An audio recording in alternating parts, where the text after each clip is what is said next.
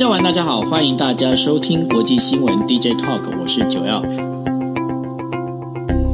Hello，大家晚安，我是 Dennis。是，那今天的时间是二零二二年的五月十八号，现在时间是台北时间晚上的二十三点五十分哈。那我们今天为大家带来五则新闻，那这五则新闻呢，分别是第一则哦，我们要谈的是。哎，这个中东啊，就是伊朗、沙乌地阿拉伯，还有就是以色列之间的这个问题啊，矛盾点呢、越来越升温哦。那到底怎么一回事？待会跟大家讲。另外的话，中国的中国跟菲律宾的这个首领会谈了电话会谈，他们谈了哪些事情？还有一个就是我们在讲说，俄罗斯最近一直在，俄罗斯是属于我们新闻的主角、新闻的重点哦。可是大家可能很多人不知道。俄罗斯的那个最大的那一块西伯利亚，它每一年都会有一个所谓的僵尸火灾。那今年呃，过去僵尸火灾起火的时候啊，来自于这个八方英雄好汉呢、包括了就是乌克兰，包括了波兰这些其他的在俄罗斯的邻国的这些消防队员呢，都会来帮忙打火哦。那当然，普丁每年也都会亲自上啊上场来要扑灭这一这一场就是天呃天然的森林大火。但是今年状况不一样哦，因为今年俄罗斯不仅是那个士兵啊，士兵是不够用，然后呢，八方好汉呢、没有一个要鸟他哦。那这接下来，这对于这个西伯利亚大火，这每年大火，因为每年的西伯利亚大火，它能够烧到烧掉多少的一个面积呢？它可以烧掉两个北海道的面积哈。那所以这个大火这发生之后，那对于物价上涨，物价上涨之后，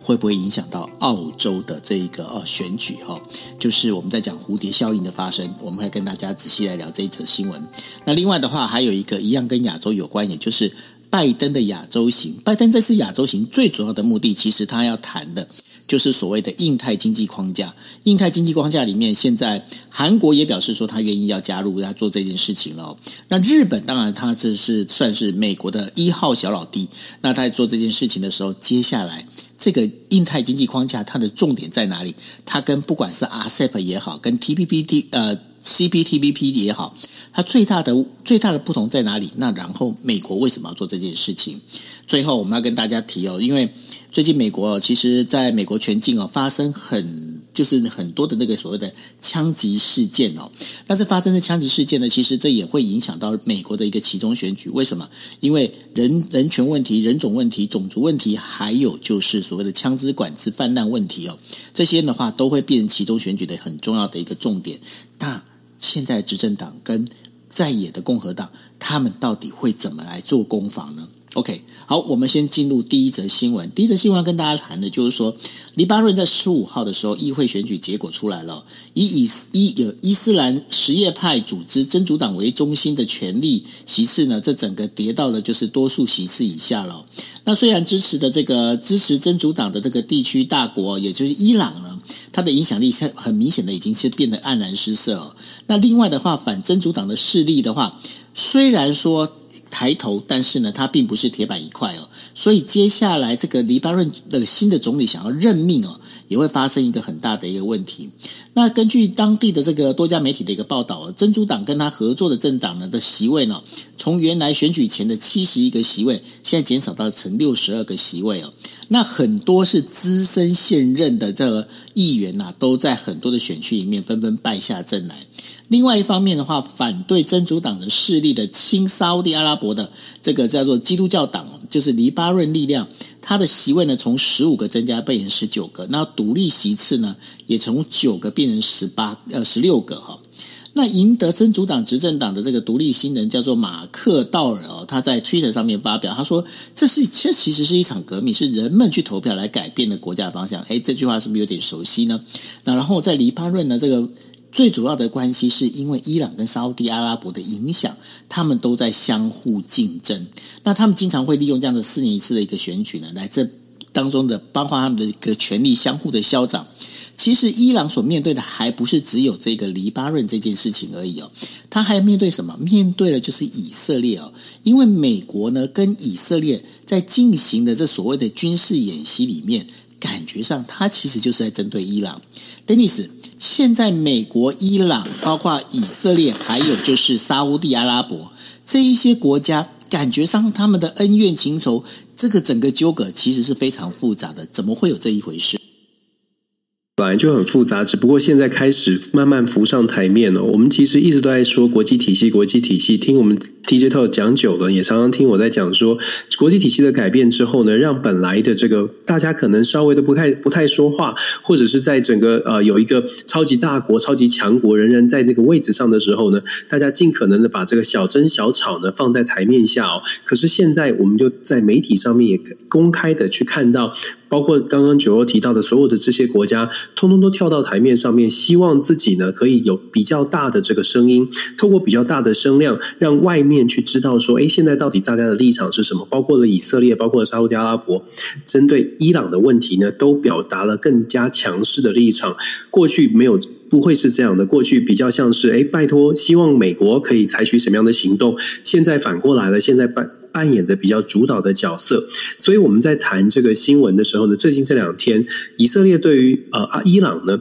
针对伊朗的核子设施的部分呢，以色列进行了所谓的空军空袭伊朗核核设施的这种空袭的演习。比较值得关注的是，这个空袭演习这一次首次有美国的空中加油机去参加它的这个演习哦，等于是它可以轰炸的时间跟范围又更大一些哦。它这个象征性的意义，美国的这个空中加油机加入以色列的军事空袭的演习，象征性的意义当然是挺大的。实质上会不会真的加入以色列去进攻伊朗或者空袭伊朗？我觉得短短期之内还看不到美国有这么大的动作，有这么大的这个决心要去。跟伊朗一战，但是至少在象征性的意义上呢，以色列跟这个伊朗之间的冲突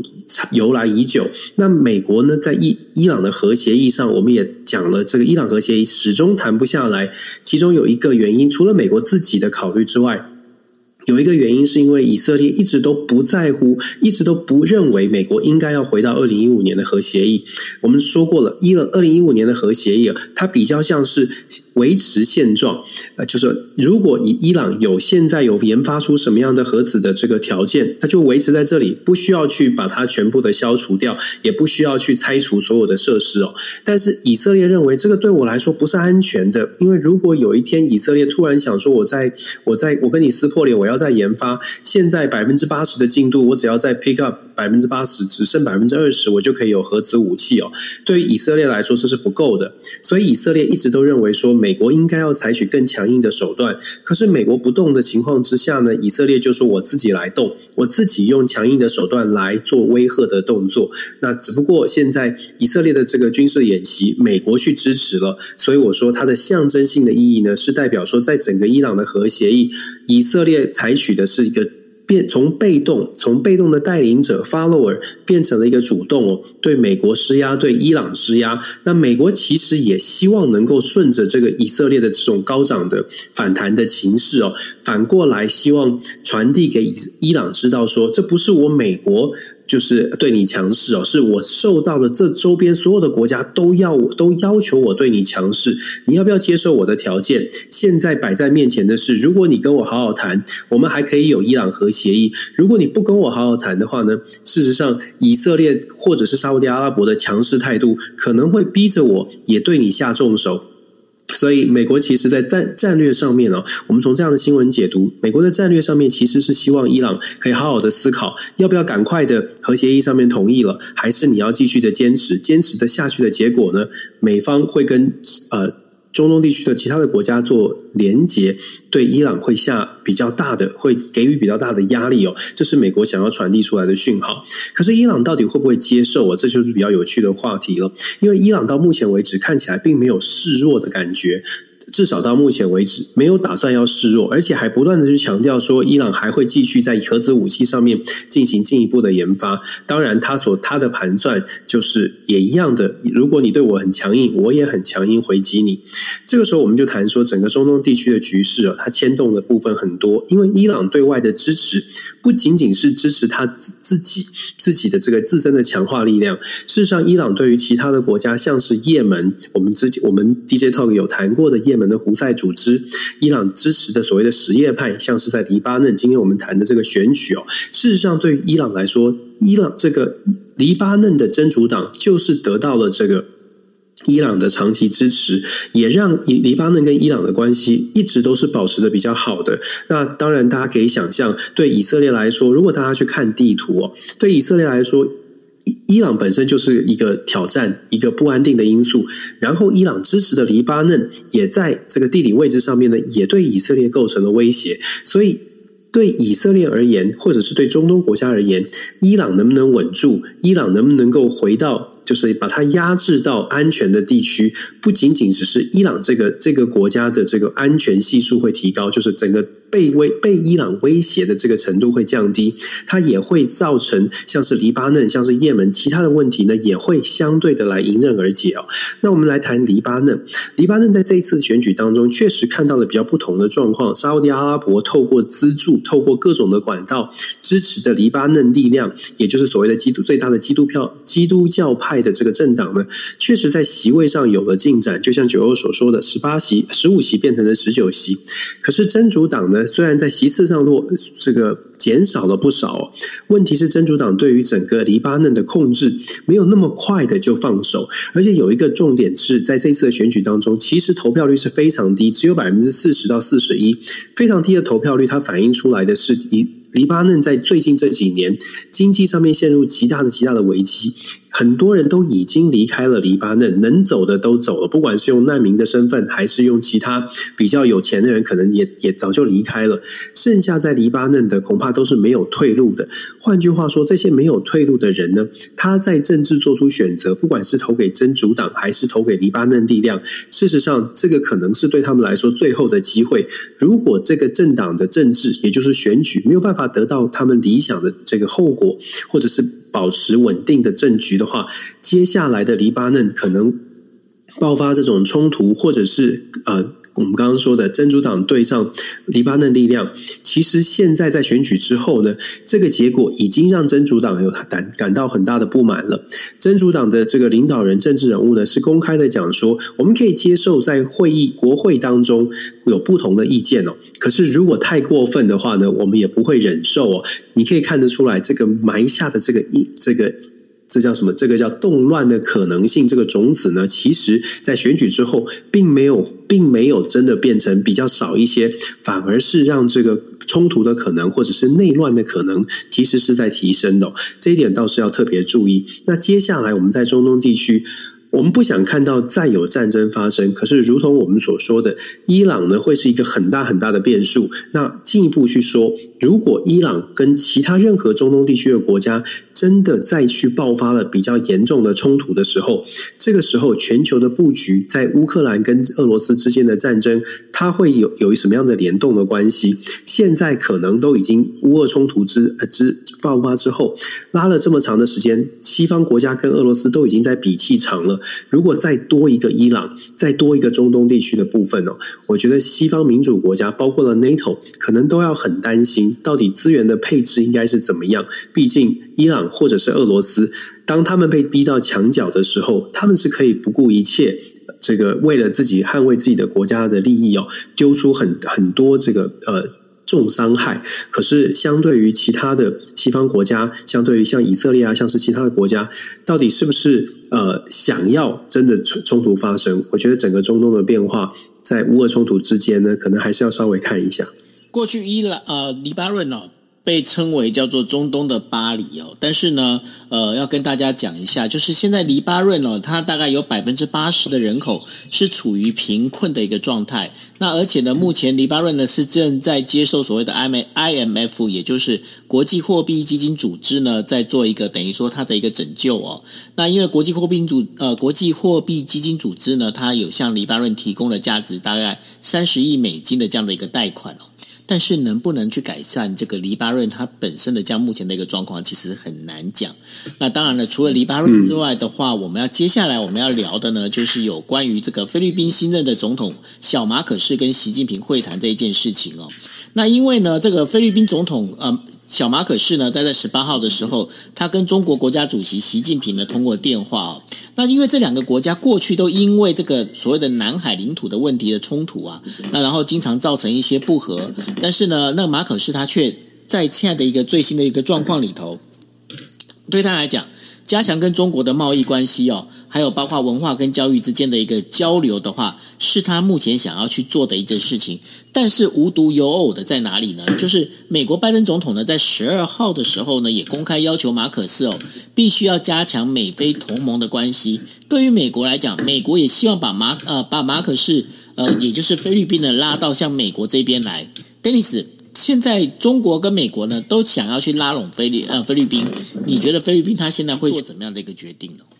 其实我们之前有分享过，就是小马可仕上台的时候，我们就说马可仕跟中国的关系恐怕短期之内会想要办想办法是要拉近的。那果不其然，在跟习近平的通话之后呢，双方传出来的消息都是中非之间要拉拢关系，而且小马可仕甚至是强调说中非之间的关系要更进一步，在他的任期之内，他会想尽办法更进一步哦。其实马可仕他所看见的，就是跟他爸爸一样，看见的是经济上面的发展。他也是因为这样子被菲律宾。人民所期待，我们常常在看所谓的啊其他的国家的民主发展，从外界来看呢，都会觉得，哎，好像为什么会做出这样的决定？为什么菲律宾人民没有理解到说，哎，呃，跟中国的交往可能会要付出代价？为什么菲律宾的人民不去了解，多站在，多思考一下，民主自由很重要？其实不是他们不了解，而是现实的压力。老实说，各个国家的发展程度真的不一样，从各个国家的角色。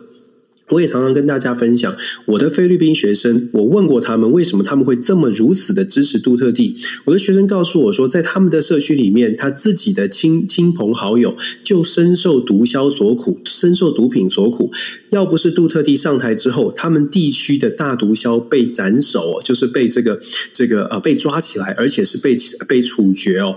这个整个他们这个小社区里面的这个毒枭的集团瓦解，他们的家人可能到现在都还。还在这个毒品的苦这个苦恼困扰之中哦，这是他是来自乡菲律宾乡下的乡一个乡间的地方。这个故事呢，其实他一直在告他告诉我的是说。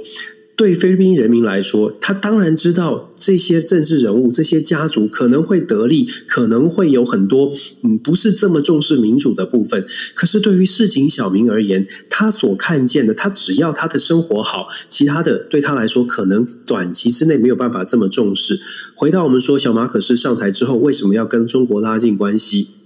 很大一部分的原因就是因为目前摆在台面上的。中国可以给的经济利益，恐怕是目前菲律宾可以拿到最多的部分。我们不是在讲说美国不愿意给利益哦，稍后我们可以谈说美国拜登总统拜访拜访这个亚洲，一定会谈到 IPEF。可是以目前我就说现阶段来说，比较务实的看，IPEF 到目前还是比较是大的框架，没有实质的细节，包括了上个星期五月十二、十三号。这些东协国家拜访美国，菲律宾没有去哦，因为杜特地要下台，他没去哦。马可是也没还没机会，也许他会进一步的去了解，看看美中之间谁拿出来的这个政策牛肉、经济牛肉比较多。可是以目前现阶段来而言呢，美国的这个 IPF 还是比较大的、比较空洞的一个架构。这个空洞的架构，意思是说。到底加入之后有好处没好处？这个好处能不能跟所谓的这个中方看见的、看得见的中方提供的这个经济经济利益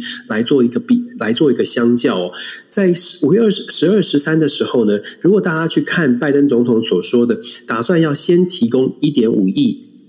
一点五亿的这个相关的发展啊，相关的这些经济的援助的计划，在东南亚国家，这个一点五亿，我们听起来作为一般人来说听起来很多，可是中国开口是十五亿，然后呢，你从这个数字，我们不是要非常的市侩，可是如果我刚刚说的，如果你从一个非常在经济上面非常需要帮助、非常需要经济开发的国家的角色来看。听到一点五亿跟十五亿，听到美国现在比较大的这个呃比较虚无缥缈的这个承诺，跟中国拿出真金白银说我要给你，虽然他可能你知道他可能会有连带的很多的条件，很多的这个压力随后会来，可是真的我们常常说呃，从非常现实的角度，你你不没有办法去说服。这些东南亚国家说：“你现在先不要拿这些好处，你等以后要看长期，啊看长期。可是现在肚子饿啊，现在生活过不下去啊。”这是菲律宾为什么我们会看到小马可斯上台之后跟习近平谈判，而且看起来好像要拉近跟中美、呃、中中非之间的关系。真的要扭转这个局势啊，恐怕真的是要西方国家，不只是美国，因为美国能够给的资源也是有一定的限度，恐怕要更多的西方国家真的也愿意把自己的市场。做一个分享，而且真的愿意说拿出更多的资源去跟去跟这个东南亚国家做交流，让东南亚国家真正的感觉到这些国家过去长期以来说了很多，但是做的有限的这些国家，真心的已经做出改变，才有可能改变东南亚国家对于啊西方国家所谓合作的一个概念的一个期待哦。因为真的时间真的很久了，这么久的这么久的时间以来，ASEAN 的十国呢。享受到西方国家的这个好处的部分，真的比例真的是不是太高哦？这个要要扭转，需要更大的决心。那这当中哦，在讲说西方国家能不能跟美国站在同一个步伐上面哦，就要跟大家讲一个题外话。什么样的题外话呢？因为呃，大家都知道英国脱欧哦，脱欧，但是呢，当中有一个是英国的呃，等于说算是欧盟的一个加盟国，叫做爱尔兰哦，还有。北爱尔兰之间的这个国境上啊，那其实这当中有关于呃，现在这个应该是说强生首呃首相啊，他就在提了一个一个状况，就是说有关这个通商的这个规则啊，他要重新定定哦，那会造成英国跟呃欧盟之间呢、啊，会有一个比较大的一个裂缝跟一个问题出现哦。那这到底是不是一个好的一个讯息哦？我觉得接下来呢，我们会帮大家继续来观做观察。那接下来呢，要跟大家谈的就是有关第三则新闻。第三则新闻要谈到西伯利亚的一个大火，因为在每年的春天，春天的时候呢，西伯利亚都会发生一场大火，叫做僵尸野火。但是僵尸野火是为什么会发生呢？因为西伯利亚的雪只要融化之后，它在冻土层底下呢，有很多含这个我们在讲说含泥它一种泥煤啊，它泥煤会就是会因为这个温度上升之后啊，然后会开始闷烧。会烧起来之后呢，这就会在西伯利亚造成大火。每一年在大概大概这时候就会发生哦。那根据俄罗斯的，就是绿色和平组织呢，他已经在讲说，现在发生的这个大规模的一个山，等于说森林大火呢，到四月为止啊，这个火灾的规模已经是比去年增加一倍哦。为什么会比去年增加一倍？最主要的原因在哪里呢？因为过去哦，过去只要发生森林大火，其实就是会呃，这个俄罗斯军队就会大幅的动员，然后包括使用飞机呢，从空中呢开始就进行这所谓的这个我们在讲灭火的这些行动。问题出来了，这一次的这个乌克兰乌克兰的就入侵乌克兰这件事情啊，俄国军队呢大概据估算呢，大概就已经损伤了大概有三分之一哦。不只是这样子哦，因为过去在西伯利亚发生大火的时候。很多包括来自波兰、乌克兰呢，会通过白俄罗斯的这样的一个呃国境呢，会进入到西伯利亚。他们消防队员呢会去帮忙协助灭火。但是呢，现在因为战争的关系，所以这些人他们也不可能再进来这个就是西伯利亚这个国境来帮忙做灭火。那如果让这个火继续烧，因为这烧的面积刚好跟大家讲过，这面积大概是两个北海道的一这样这么一个大小。在两个北海道这样一个大小，这样烧完之后呢，大家要注意一件事情哦，因为这个包括这烧起来之后，它可能会造成所谓的地球暖化的一个现象。那根据呢美国的那个 NASA 的研究中心来看哦。目前这整个火势其实是呃还蛮大的哦，尤其是这个甲烷气体啊释放出来，会使得整个气候会发生暖化。那这样整个一个状况里头啊，它就会造成什么什么事情呢？包括了，因为我们知道像俄罗斯、乌克兰呐这些在生产的话，包括生产小麦、生产玉米、生产就是这个葵花油哦，这些相关的这些物产呢，它。一定是在这个战争当中状况的话，它一定没有办法再去继续的能够维持这样的一定的产能哦。那这样的话，当然就会造成所谓的一个物价上的一个上涨。那整个全球物价上涨呢，会越来越严重。那这件事情呢，现在好像也影响到澳洲的一个选举。Denis，这整个一个环环相扣啊。是环环相扣啊，因为我们在全球化的时代哦，所以每一个国家发生的一些事情，虽然它看起来很小，可是我们听过那个蝴蝶效应哦，一个蝴一个一个蝴蝶在空气中舞动它的翅膀，事实上就很有可能造成别的地方的一个漩涡、气旋或者台风哦。当然这是比较夸张的说法了，但是这代表了什么？这代表说我们在看每一件事情的时候，都必须要特别的谨慎，可能要超超前部署的先去预想它可能会带来什么样的涟漪。我们先说西伯利亚森林大火的部分。就如同九欧你所说的，这个事情对于俄罗斯来说，它又是一个新的挑战。其实西伯利亚森林大火每一年都会发生，只不过今年可能在时间上以及范围上好像是特别的大。这个时候呢，其实就有一种说法是：哎，是不是天灾？这个天灾就来在这个时候，是不是连神也发火了？也是不是连佛也发火？就是针对乌俄乌俄的冲突，对于俄罗斯来说有表达很大的不满。上上帝都已经看不下去了。不过我们要成呃更进一步的来说呢，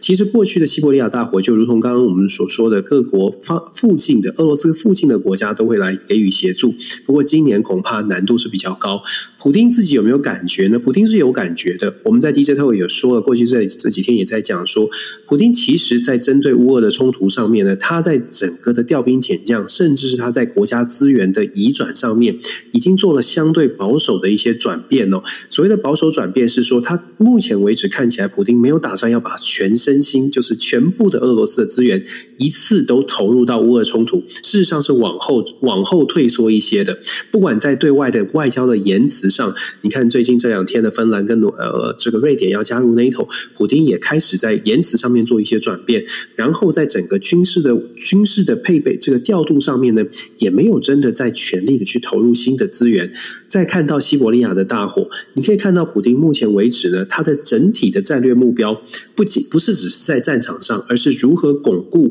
回防他的自己的政权哦。虽然普丁在俄罗斯执政二十二年，可是他现在在经济的经济上面受到冲击。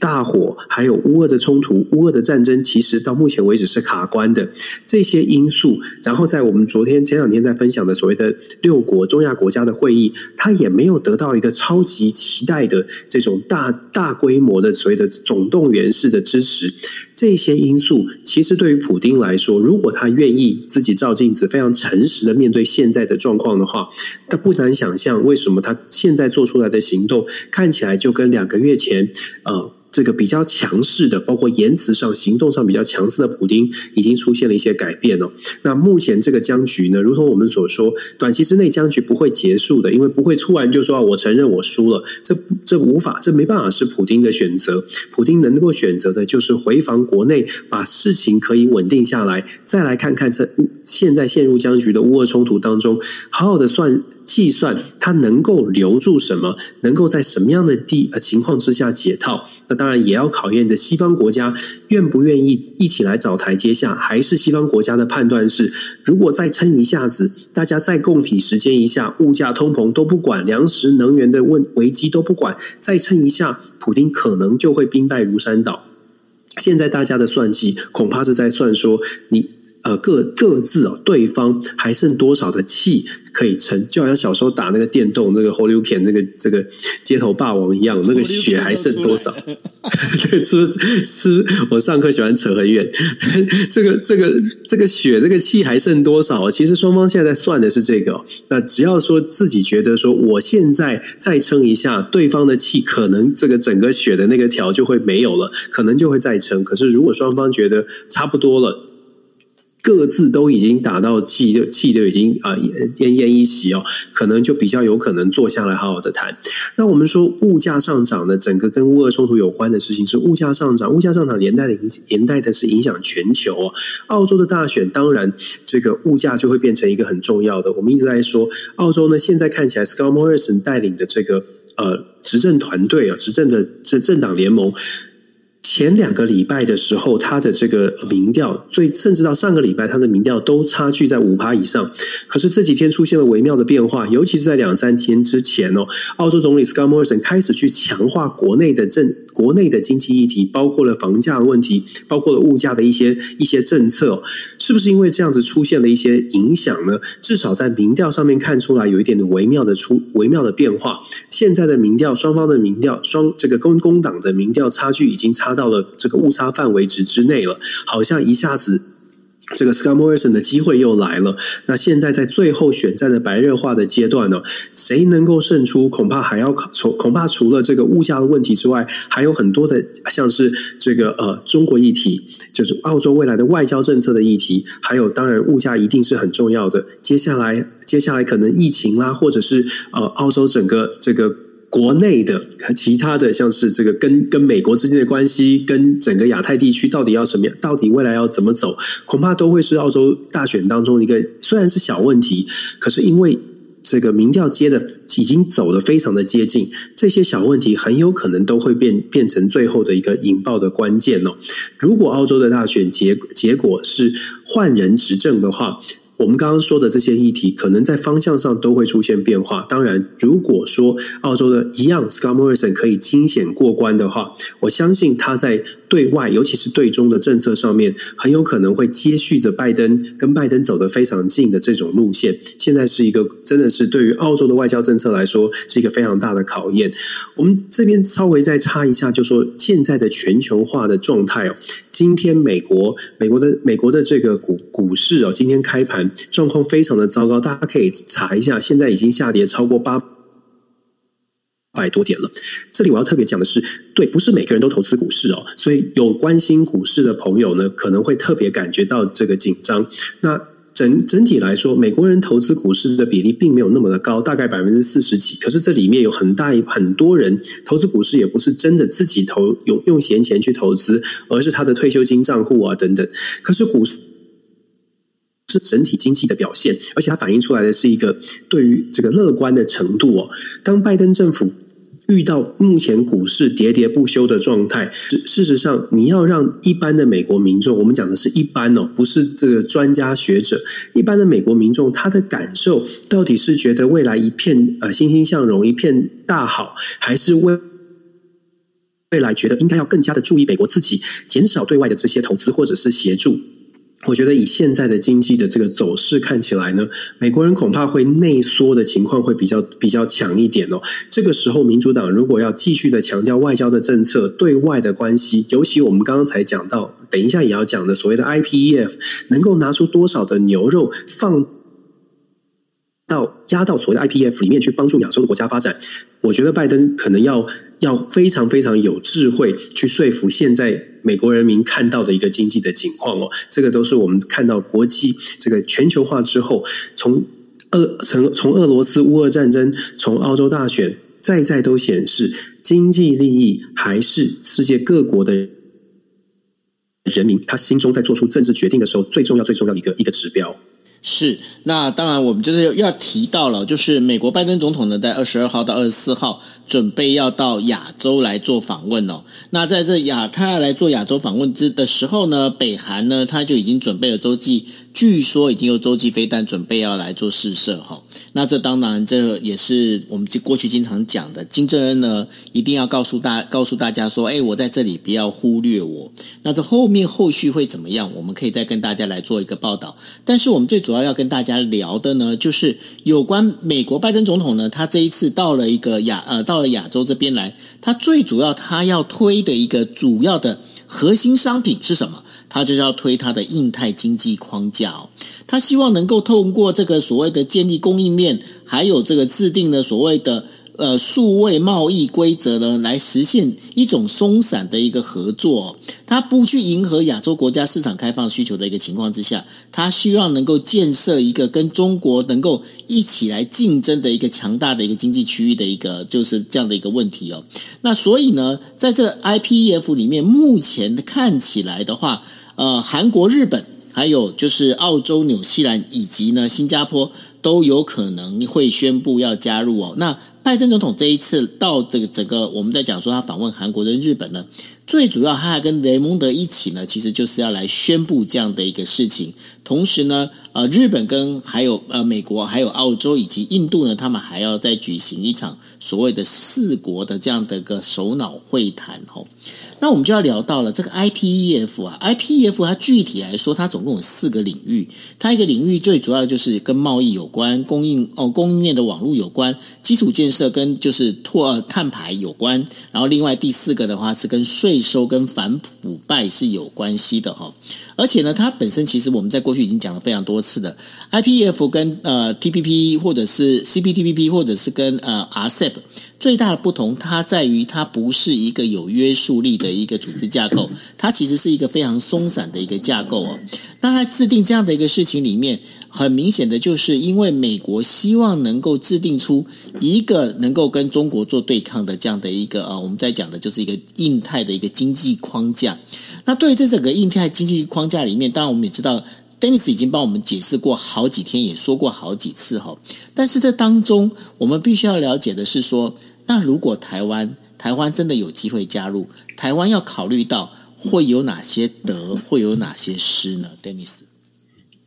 我觉得还是一样，就是 IPEF 这件事情呢，大家可以呃稍微更冷静的思考。我们当然很希望台湾可以参与其中，可是到目前为止，刚刚九二所说的这些条件，包括了 IPEF 美国自己说的所谓的 Four Pillars。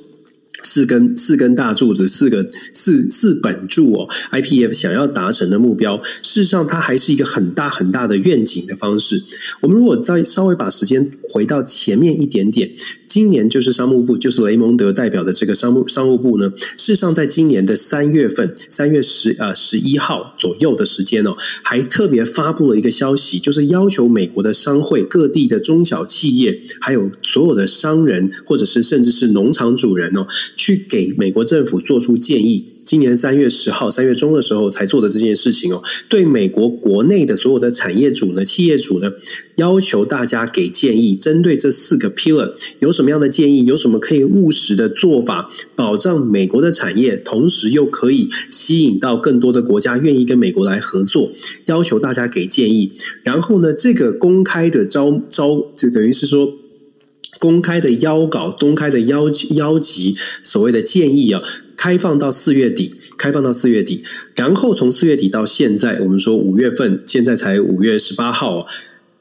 光从时间上来说，我们大概可以想象，所谓的 IPEF 的细节恐怕还没有出炉。我们我们讲的是说，真正可以落实的，如果我们从邀请要企业给建议，针对这四个项目给建议。到现在大概不到一个月的时间，商务部其实到目前为止还是一样停留在收集各方的资料，然后针对大的项目给一个愿景。接下来美国到底有什么样的政策可以出台？其实恐怕还要花很长的时间。可是为什么现在要推出呢？老实说，以拜登总统现在二零二一年哦，这正式就任到现在已经一年多的时间。他如果真的要推 IPF，而且要看到结，要看到有成效的话，时间其实不会等他。也就是 IPF 如果再不开始启动的话，后续的要看到效果，甚至我们想得更远一点，要看到对二零二四年的选举产生比较正向的效果，难度就很高的。从这样的角度来看，你就可以解释为什么现在 IPF 虽然很空洞，可是仍然要不断的力推。那力推的另外一个好处是，透过 IPF 去。强化说美国重返亚洲是完真的。从二零一零年左右，奥巴马时期就在讲说要 pivot to Asia，大家都听很多很多次了。可是 pivot to Asia 从提出之后到现在，其实十几年来，但亚洲的国家并没有真的感觉到美国是把真心真心诚意的想要帮助亚洲国家建立好一个比较绵密的或者是比较紧密的经济合作。过程当中还遭遇到 TPP。美国在二零零九年奥巴马时期主动去加入 TPP，而且想要去主导 TPP，讲了这么久，设计了这么多 TPP 相关的劳动权益啊、智慧财产权的保护啊，规则谈得跟真的一样。结果呢？结果在二零一六年的大选拿出来讨论之后，希拉蕊、克林顿、呃，Hillary 翻就是往后退了。然后我们知道的就是，川普在二零一七年上任。一个月之内哦，就宣布美国完全撤出。其实这对于东南亚国家或整个亚太地区的国家是一个很大的打击。现在 IPF 除了我们刚刚说的，必须要快点提出来，以以以便可以赶快的至少有一些成效出来之外呢，在象征性的意义上，当然对于亚太地区的国家来说，拜登也很希望说拿出一点东西，让亚亚洲地区的国家可以真正的可以真正的对美国更有更有信心。可是就如同我们所说的，我们从台台湾的角度来看，刚刚我们说到的，包括了 CPTPP 或者是 RCEP 加入的难度都很高，不是因为台湾没有利基或者台湾不重要，相反的，就是因为台湾很重要，所以反而凸显出这个制度上面政治，反而凸显出这个政治的难关哦。对于各国而言，都是一个呃，好像一个玻璃天花板，无形的智库哦。CPTPP 的十一个国家当然想要跟台湾做生意，尤其是台湾的半导体产业。RCEP 的国家当然也会觉得，如果可以跟台湾做生意是很好的。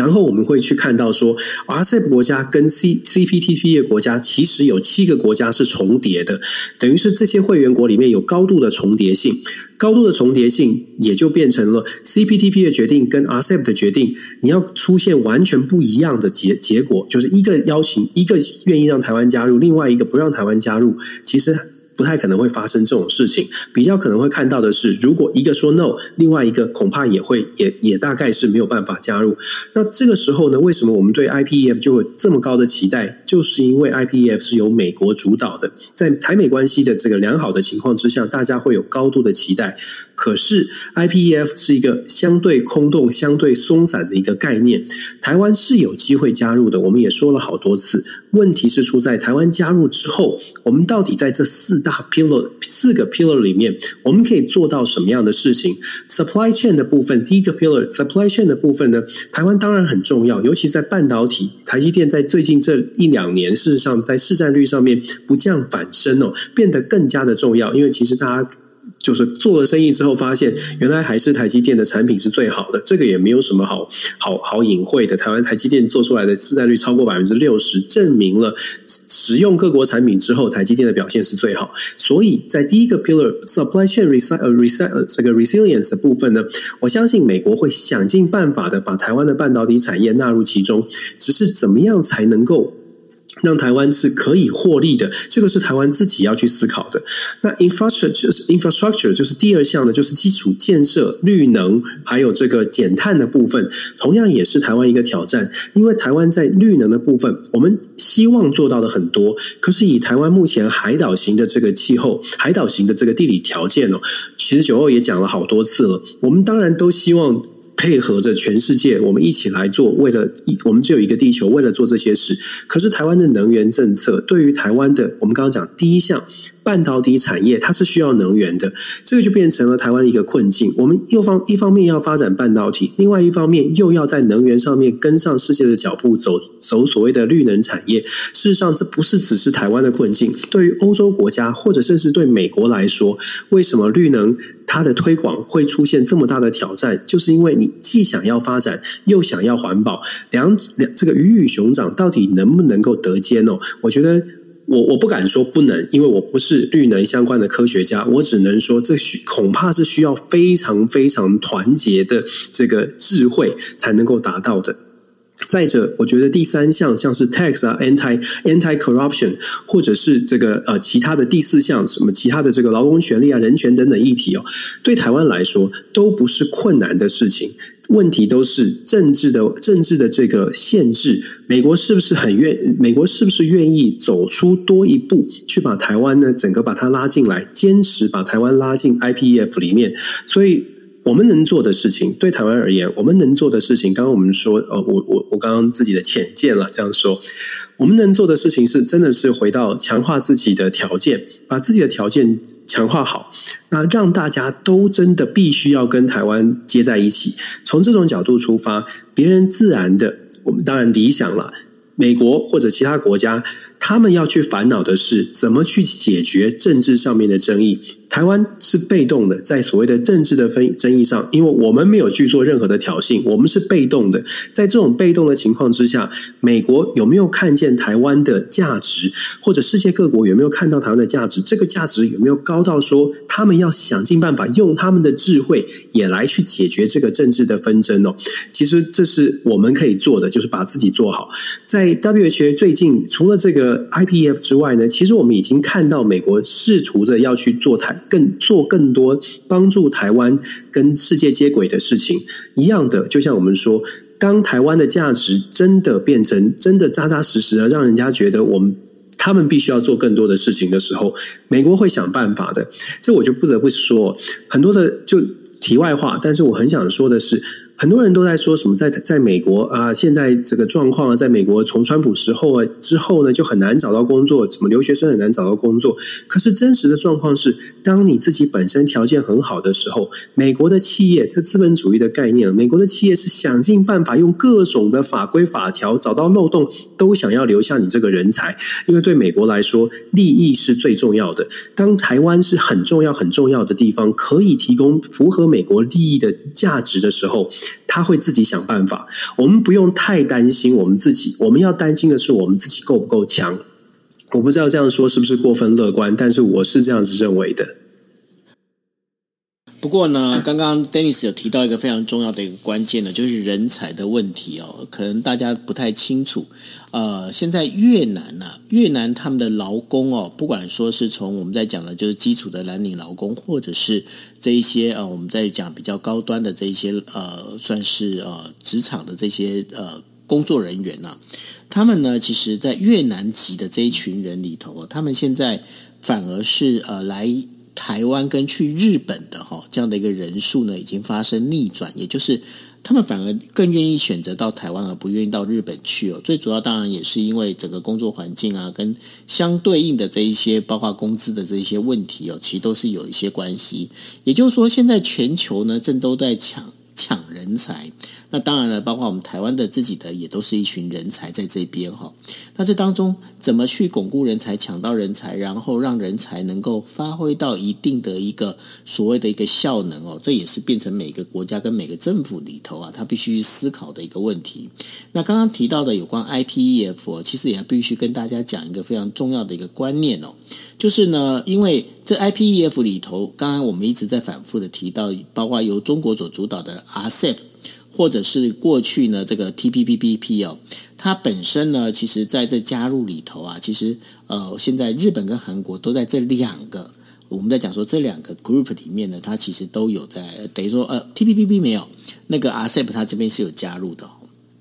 那但是呢，这当中就会有一个一个状况，因为呢，这个我们在讲 IPEF，它并不是一个。很有强制性的这样的一个组织哦，所以呢，反过来讲，其实美国在这件事情上面，他即便他找了日本、韩国来，这等于说加入这个 IPEF，对他来讲，其实他还是有一个一只胳膊其实是被绑住的哈。那另外还有一点很重要的，就是说 IPEF 它本身所签订的这一个贸易协定，它是不需要被议会所批准的。那如果是因为是这样的一个关系的话，万一美国政府只要说我们在讲说美国政府，不管说今天是拜登总统，他今天他可能启动选举，或者是他发生什么样一个等于说这个这美国政府有发生任何的变化的话，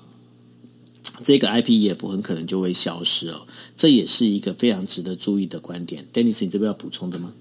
你讲到的是大家最担心的事情，也是东南亚国家一直都很担心的，因为我们知道川普跟拜登光是这两任总统就有很大的差距，所以其实很多的国家在跟美国现在在谈所谓的国际合作的。这任何的协议的时候，都有一个某种程度都有一个阴影在。你看伊朗核协议，你看美国这个川普上台之后，这个北美洲自由贸易协定、美韩贸易协定，还有刚刚我说的呃伊朗核协议，基本上都是片面决片面决定要做一些改变哦。那拜登现在。哎，当然给大家一个希望是，美国是希望大家一起合作的。可是各国如果大家稍微关注一下美国的政治，大概也都看出来，拜登总统现在的状况，在美国的这个政权的稳定度其实是有一些问，有一些疑虑的。而在共和党的部分呢，现在声势最高的是谁呢？还是川普？是，所以让大家会觉得，那如果说我现在谈了这么多。川普上台之后，全部得重来。我现在要不要投入这么多的资源？我现在要不要谈得这么认真哦？其实这就是为什么我一直在强调说，接下来的这五到十年，恐怕全球的变局跟稳不稳定性还是会维持在一个高水位。这个不稳定性是因为从光从美国的政局，你可以看得出来，二零二四年拜登跟拜登也许跟川普再拼一次。如果是川普上台的话，那二零二四到二零二八，全球又进入到一个晃这个混沌不明的状态。二零二八接下来，如果因为川普在只能再做一任，假设真的是这样，那二零二八年之后的新总统不确定是共和党或民主党，可是可以确定的是，新总统上任之后，想要让全球的政局稳下来，恐怕也要一两年之后。哦这种状况哦，就那我们可以预测的是，未来的从现在到二零二二零三零，恐怕它的这个。不稳定度，为什么我们说会在高水位？就是而且台湾必须要赶快的思考说，哎，我们应该怎么样可以抓住我们可以抓住的稳定下来？关键就在于最大的这个国家现在遇到了这种这种混乱的状况，那其他的国家都在。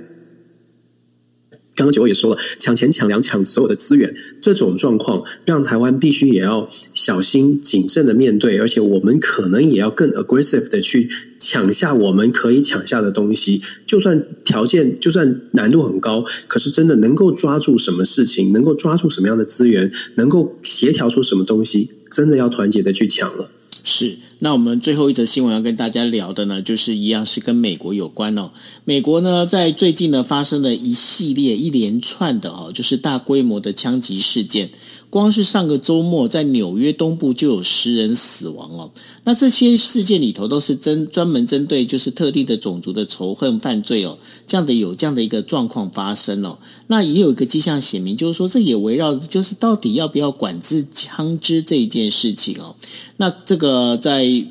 我们在讲说，在十七号的时候，美国拜登总统他也讲了，他说。呃，白人至上主义其实是有毒的，那我们不能让他在我们面前滋生哦。那所以呢，他在讲这些事情，其实是因为呢，在呃十七号的时候，纽约州北部呢有一个叫做布法罗的一家超市呢，它等于说它发生了大型的一个算是一个枪击的一个事件哦。那接下来呢，其实，在最主要的问题就是说，美国它现在所面临到一个比较大的一个问题在哪里？它面临到的一个问题就是我们在讲的就是种族之间的一个歧视以及。呢，就是这整个枪支泛滥的问题。那在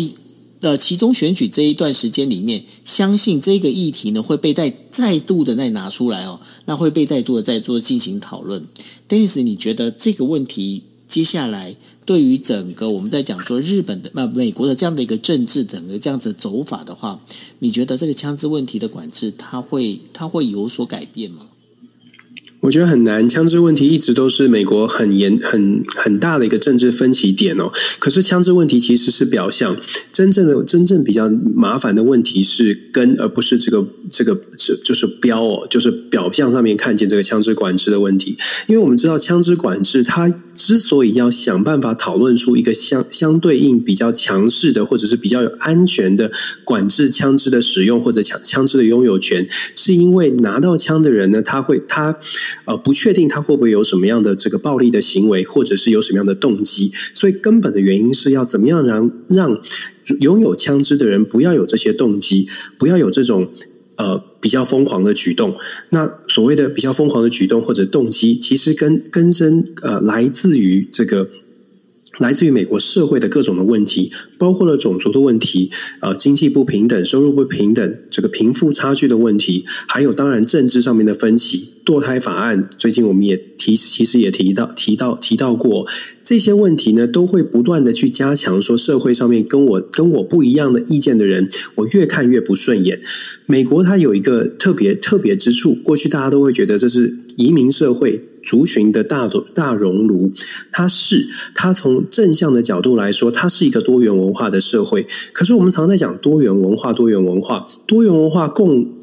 共同存在在一个社会，跟公多元融多跟多元文化融合在同一个社会，它其实是有程度的差别的。到目前为止，因为美国政治的两极化，就是共和党和民主党的两极化，在各项议题上面越来越针锋相对的站在对立的层对立面来做讨论哦。在这种对立面的情况之下，他在这个。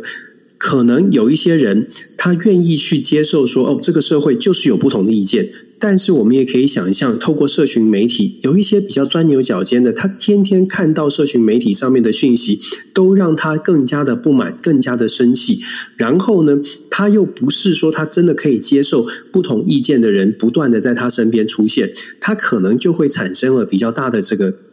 动机，如果再配合他这个礼拜可能工作不顺、事业不顺、感情不顺，这种不顺利就会导致这个好像是扣动了扳机哦，让他想要做一些比较比较让人觉得遗憾的行为。我们看到太多都是因为社会上面的某种的问题导致，像这一次在这个上个周末在 Buffalo 所。发生的这个枪击事件，就是一个族群冲突哦，白人白人跟这个啊非裔族群他的冲突，他心里面想象的就是就只有白人至上论哦。那当然也有台台湾的这个移民的这个不幸的事件，它再再的显示，美国社会当中虽然有多元文化存在，可是就像我说的，如果只是知道有不同意见存在，没有进一步的去做出包容的动作，没有进一步的去理解对方不同的。不同的意见背后，它还有其他，它还有其他的原因。如果没有办法做到这样的话，多元的文化其实代表的是多元冲突的可能，多种冲突点可能会爆发。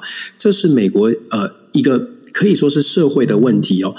真的枪支管制呢？它真的是非常表象的。民主、共和两党的政治人物讲了非常多年。现在拜登总统在这一次的枪击案事之事件之后，他去强调说啊，精神疾病的或者是行为能力有一些偏差的行为上面可能会出现偏差的人呢，要透过修法，要求国会透过修法，让这些人减少去取得枪支。这个是可以治标。可是，就像我说，他如果他是没有办法治本的，你只会减少拿，也许你有机会减少拿到枪的人，可是你没有办法减少已经拥有拥有枪支的人，他对于这个社会很多的问题的不满。这种不满，如果再配合上现在的所谓的物价高涨、通货膨胀，对于生活上面可能不是很顺利。种种的因素加诸在加诸在一个可能他觉得人生现在过得非常不顺利的人身上，当然所发生出来的、所产生的这个行为就会更加的严重哦。我们讲到美国的内部的状况，常常大家我都常常在讲说，大家看到美国看到的是国际政治上面的美国，看到的是拜登总统带领的是可能是西方民主国家，又是拜访了哪里，又是在强调说国国际的合作，可是。必须要说，外交是内政的延伸。我们如果更仔细去看美国现在内部的问题，我刚刚才说道琼今天又下跌了八百点，整个美国的状况呢，看起来有很多的问题是等着拜登去处理的。那既然是等着拜登去处理，那我们也可以想象哦，为什么外在的外交上面他所提出来的各种论述？世界各国在看待美国的这种嗯，这种呼喊或者是这种要求，稍微的心态上面可能会都会保持着一种保留，因为实在是不知道到底美国会付出多少。我如果付出的太多，美国最后没有没有这个跟进，那到底是谁带头呢？到底是谁要谁要买单，谁要负责？所以，当美国出当美国的状况是这样的时候，我们要真的是要特别的小心。我知道了。可能很多人又说：“哎，你这个就是以美论，美国很强大，美国没有这个问题。”我实在是建议大家稍微的冷静看一下现在的美国，是不是真的有一些问题是需要解决的？尤其在选举过程当中，恐怕这种对对立跟对抗会越来越越来越明显，跟越来越高涨哦。我个人对于美国的未来，呃，我觉得这个老学长拜登呢、还有他的团队，真的要加油，加加油，油是。那这当中的话，我们就可以知道，就是说，不只是美国啊，就像刚刚在跟大家提到的，俄罗斯也有俄罗斯的问题哦，全球全球各地都有各地的问题，即便是连中国习近平哦，习近平他现在目前到底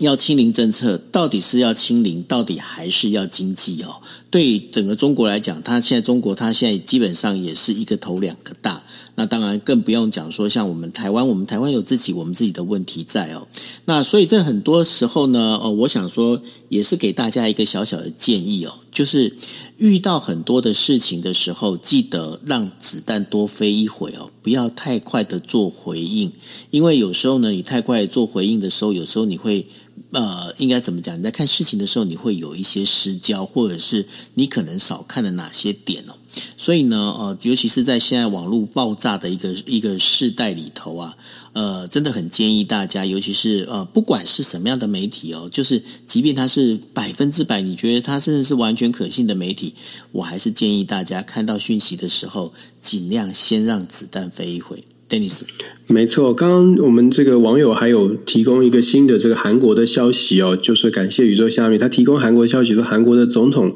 办公室呢好像是发言表示说，这个他写这个 IPEF 哦，呃不排除呃未来中国的加入哦，所以你可以看得出来，这个这个框架是非常非常大的，而且它是没有设边际，就是说呃。我我不愿意说它很虚，我只能说目前看起来它还在揉捏的过程，到底会是什么样？就像你刚刚讲的，让子弹飞一下，加入 IPF 对于台湾到底是很好，还是对台湾要要特别谨慎的去注意？老实说，我们真的要让时间稍微稍微呃慢一点哦，让稍微等它发展一下，我们再来看情况。是啊，那所以呢，呃，这个当中也是呃最重要的，大家还是要随时锁定哦，锁定我们的呃就是国际新闻 DJ Talk，我们会 对，这是事实啊，因为我们还是会跟大家聊，尤其是我们会用我们的观点、我们的想法去跟大家聊，但是我们跟大家聊也是会有很多时候，大家可以发现一件事情，尤其当 Dennis 在跟大家讲的时候。大家可以发现，我们并不是告诉你们说什么是对，什么是错，而是我们会把这个脉络理给你听。我们把这个脉络，把这揉，把它揉碎之后，让大家能够看到，就是说脉络是什么。可是最后判断的，对不起，不是我们，而是你哦。所以说这个部分的话，要让大家能够清楚。嗯，对，我们提供一种一种观点，一种说法，就是我们我们好，我们可能呃提供的一种角度哦。但是我们也一直在强调说。也欢迎大家，如果在听到我们谈的这些议题，觉得很有趣，或者觉得我们讲的你觉得不喜欢或不好，都没有关系。大家就可以上网或者是找资料一起来学习。我一直都说，我们 DJ Talk 是提供一个一提供一个抛砖引玉的一个机会，大家一起去学习。如果你觉得，哎，你找了资料之后，你发现另外一种观点，你觉得比较符合你看见的事实，真的没有关系。重点是你也听到了不同的说法。我我深深的觉得，台湾现在非常需要更多的这个理解，愿意去听不同的意见，因为未来是我们大家一起要往前走，不管你。是哪一个阵营哦？未来真的要一起往前走，而且我们一直在讲的是国际的变局、国际的混乱的状况是很明显摆在面前的。我们真的，我我自己啊，又是我自己的观点。台湾要往前走，唯一的路就是团结，就是想办法包容不同的意见，然后我们把大家的智慧都集聚在一起，这是我觉得台湾最长治久安的基本方法。那我们就甘草人物啊，就是药引子啊。我们我们不是解方，我们是甘草人，我们是。把这个等于说让这个等于说那个叫什么催化剂，就是把这个这个又发生一些化学反应，大家脑袋里面化学反应能够发生，这样就够了。我们没那么伟大，我们叫做甘草。对对对，我们就 DJ talk 嘛，我们就是扮 D 扮演 DJ 啊，把音乐放给大家，让大家在脑海里面想一想，想通了之后呢，也许你有不同的见解哦，那你可以发挥你自己的影响力，这就很棒了。是，OK，好，这就是我们今天为大家带来的国际新闻 DJ talk，明天一样十一点四十五分，我们明天见喽，拜拜。晚安，拜拜。